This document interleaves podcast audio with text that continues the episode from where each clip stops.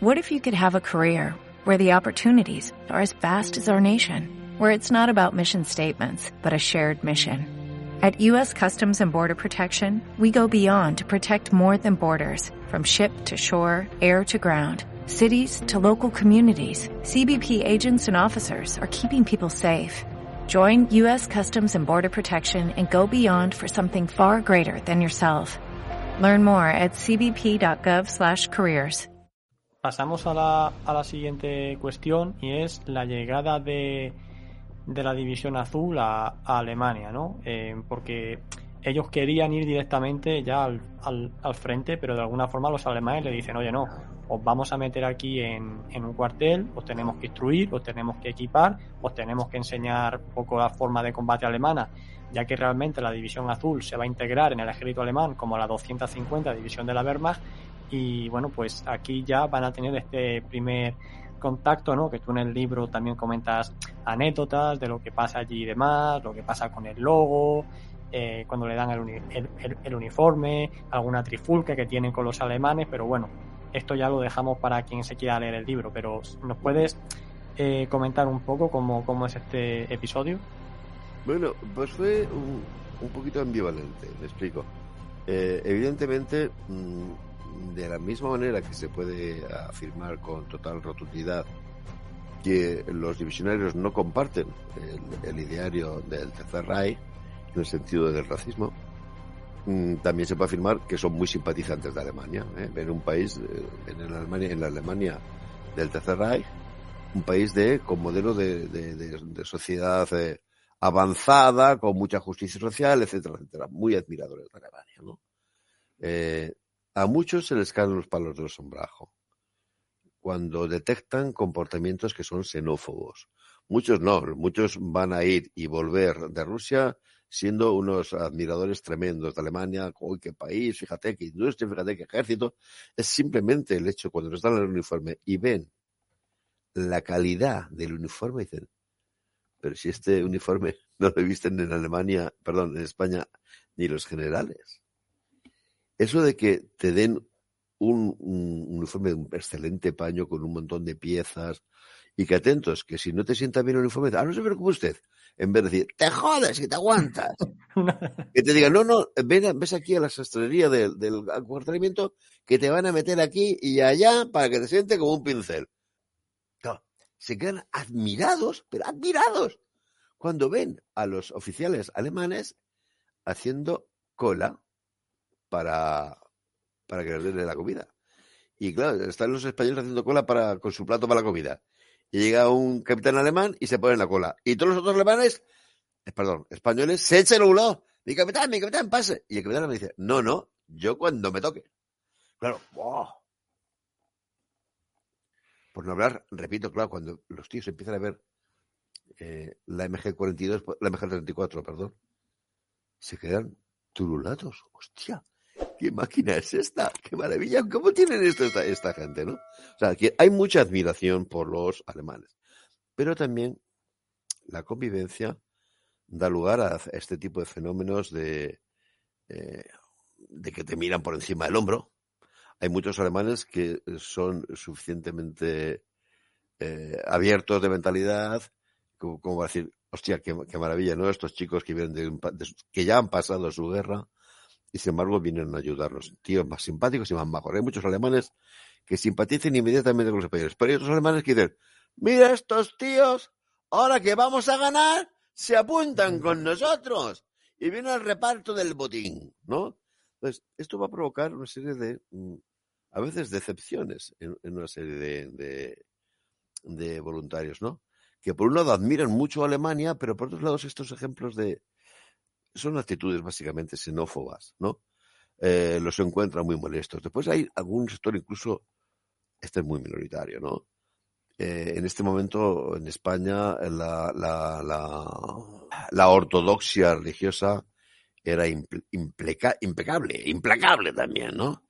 Y cuando ven Alemania y ven que las señoras están bañándose en bikini en un lago junto al campamento, esto es Sodoma y Gomorra te lo digo sin broma. Ah, esto es el fin del mundo. Algunos dicen, esto es peor que la Roma pagana, ¿no? Bien, pues, entonces el, el, de pasar de la realidad a de lo que era pura teoría a pasar a la realidad eh, va a provocar roces.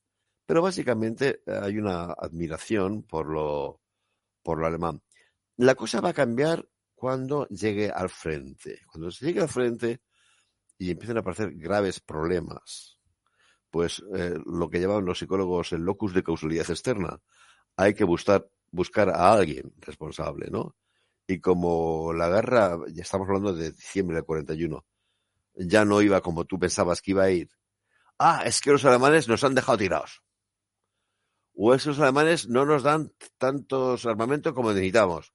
O tanta munición como necesitamos. O tanta comida como necesitamos. Y empiezan a echar pestos los alemanes mucho. Atentos, sin ninguna razón.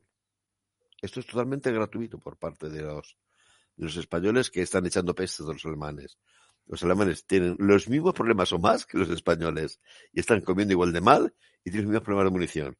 Pero es muy fácil echarle la culpa a los alemanes. Entonces, hay que ser muy conscientes de que los testimonios hay que saberlos leer. ¿eh? Entonces, eh, cuando un señor dice, oh, estamos fatal porque los alemanes no dan de comer, dicen los alemanes no dan ni a ti ni a sus soldados. Claro, claro. Claro, porque la, era una división más de la Wehrmacht que recibía lo mismo que otras divisiones. Exactamente, lo mismo.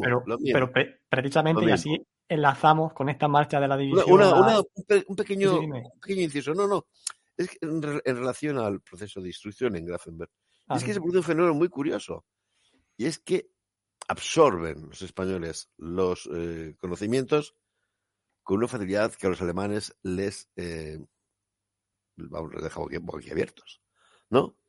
No a dar mm, tanto tiempo para, para, para instruir a esta gente. Esta gente se, la puede, eh, se considera instruida, ellos mismos construidos en un mes. Y en un mes son capaces de montar y desmontar las armas, hacer fuego con todo. ¿Por qué esa... Estamos exactamente lo mismo que ha ocurrido un mes antes en España. ¿Cómo pueden juntar 18.000 hombres en 15 días? Porque hay un entusiasmo salvaje. ¿Y por qué aprenden tanto los españoles en solo un mes? Porque están, son como esponjas. ¿eh? Si tú has hecho, no creo que no lo has hecho, ¿verdad? La mili no. Eh, eh, la mili no. En la mili, yo que la hice que la he hecho, pues eh, la hice, claro. Ves que había una cosa típica de muchos soldados que era el escaqueo. El hacerse el tonto, que es sencillísimo. Pues no lo entiendo, mi sargento. Y ya está. ¿Y qué va a hacer? ¿Pegar todo eso? Te que una cosa complicada de entender, joder. ¿Eh? Cuando dicen el cañón de respeto, ¿qué respeto? Mi, mi sargento, no entiendo qué es eso de respeto y un cañón. Pues, porque se llama así, cañón de respeto y no cañón de repuesto, coño. Manías de los militares, ¿no? Pues tú te haces el loco y no, bueno, me entero. O te pones a desfilar con el paso por el pie, cambiado. Eso se hacía así, El soldado escaqueado es un fenómeno típico de la historia militar, de la sociedad militar.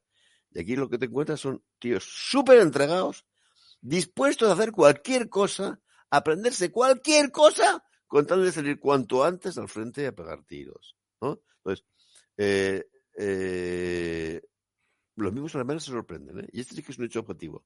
Se sorprenden de la capacidad con la cual estos señores que son extranjeros, ¿eh? que en principio los alemanes no tienen tanto personal instructor con la habilidad lingüística para... Normalmente hay un señor por compañía. Pero lo mismo, es que los españoles lo aprenden porque están locos por aprender, porque quieren aprender, porque están tan convencidos de su misión que quieren irse cuanto antes al frente. Y una, y una última cosa con respecto a esto, o sea, mm, ¿qué porcentaje, así a grosso modo, dirías tú de eso, de esa primera tirada, de gente que tenía experiencia en combate, que porque ya había luchado en la guerra civil? Porque, claro, eso, también ayudaría. No. Aquí eso es un. Eh, mm, cuando se formó la, la división, en España, ¿eh? se dijo esta, eh, textualmente, eh, el 75% tienen que ser excombatientes. Para nada. Para nada, para nada. Claro, ¿quiénes son excombatientes? Todos los mandos. Prácticamente incluso los cabos, desde los jornales hasta los cabos, prácticamente todos son veteranos de la guerra civil. Pero la tropa no. La tropa, la tropa. en absoluto. ¿Y por qué te digo? Muy sencillo el señor que ya ha hecho la guerra de España y tiene este tipo de ideas, él dice, yo ya he hecho mi cruzada contra el comunismo. Punto. Pelota. Yo ya he cumplido. Yo ya he cumplido. Entonces, ¿quiénes son los que se apuntan? La gente que por un motivo u otro no ha podido hacer la guerra de España en el ejército que él hubiera querido hacer. ¿no? Hay muchísima gente, y es verdad, hay muchísima gente que ha hecho la guerra con el ejército republicano. ¿Por qué? Porque les tocó por su quinta y ya está. Pero ellos quieren combatir eh, contra, contra el comunismo, porque son de esas ideas, ¿no? Y hay mucha gente, sobre todo, los que no han podido hacer la guerra, ¿eh? Porque les ha pillado una retaguardia enemiga, porque se han tenido que esconder, porque han estado en las cárceles. Mira, eh, hay, una, hay una de las organizaciones de, de Falange en este momento que funcionaba, se llamaba Delegación Nacional de Excombatientes. La Delegación Nacional de Excombatientes, en sus escritos, informa de que hay, perdón, fuera, olvídate, de excautivos, excautivos, ¿eh? La gente que ha estado presa en cárceles y en campos de concentración por sus ideas eh, de derechas, ¿no? Vamos a decirlo así. Bueno, eh, la Delegación Nacional de Excautivos informa en los documentos suyos de que hay 1.800 excautivos que forman parte de las filas de la División Azul. Dice, ya aquí, y están aquí, claro. Entonces, en la tropa, el número de, gente que tiene experiencia militar es muy poca. Así como sargentos y, repito, cabos incluso. Si son todos ellos veteranos de la guerra. En la tropa es una minoría la, la que son veteranos de la guerra. ¿No te encantaría tener 100 dólares extra en tu bolsillo? Haz que un experto bilingüe de TurboTax declare tus impuestos para el 31 de marzo y obtén 100 dólares de vuelta al instante. Porque no importa cuáles hayan sido tus logros del año pasado, TurboTax hace que cuenten. Obtén 100 dólares de vuelta y tus impuestos con 100% de precisión. Solo con Intuit TurboTax. Debes declarar para el 31 de marzo. Crédito solo aplicable al costo de la presentación federal con TurboTax Full Service. Oferta sujeta a cambios o cancelación en cualquier momento.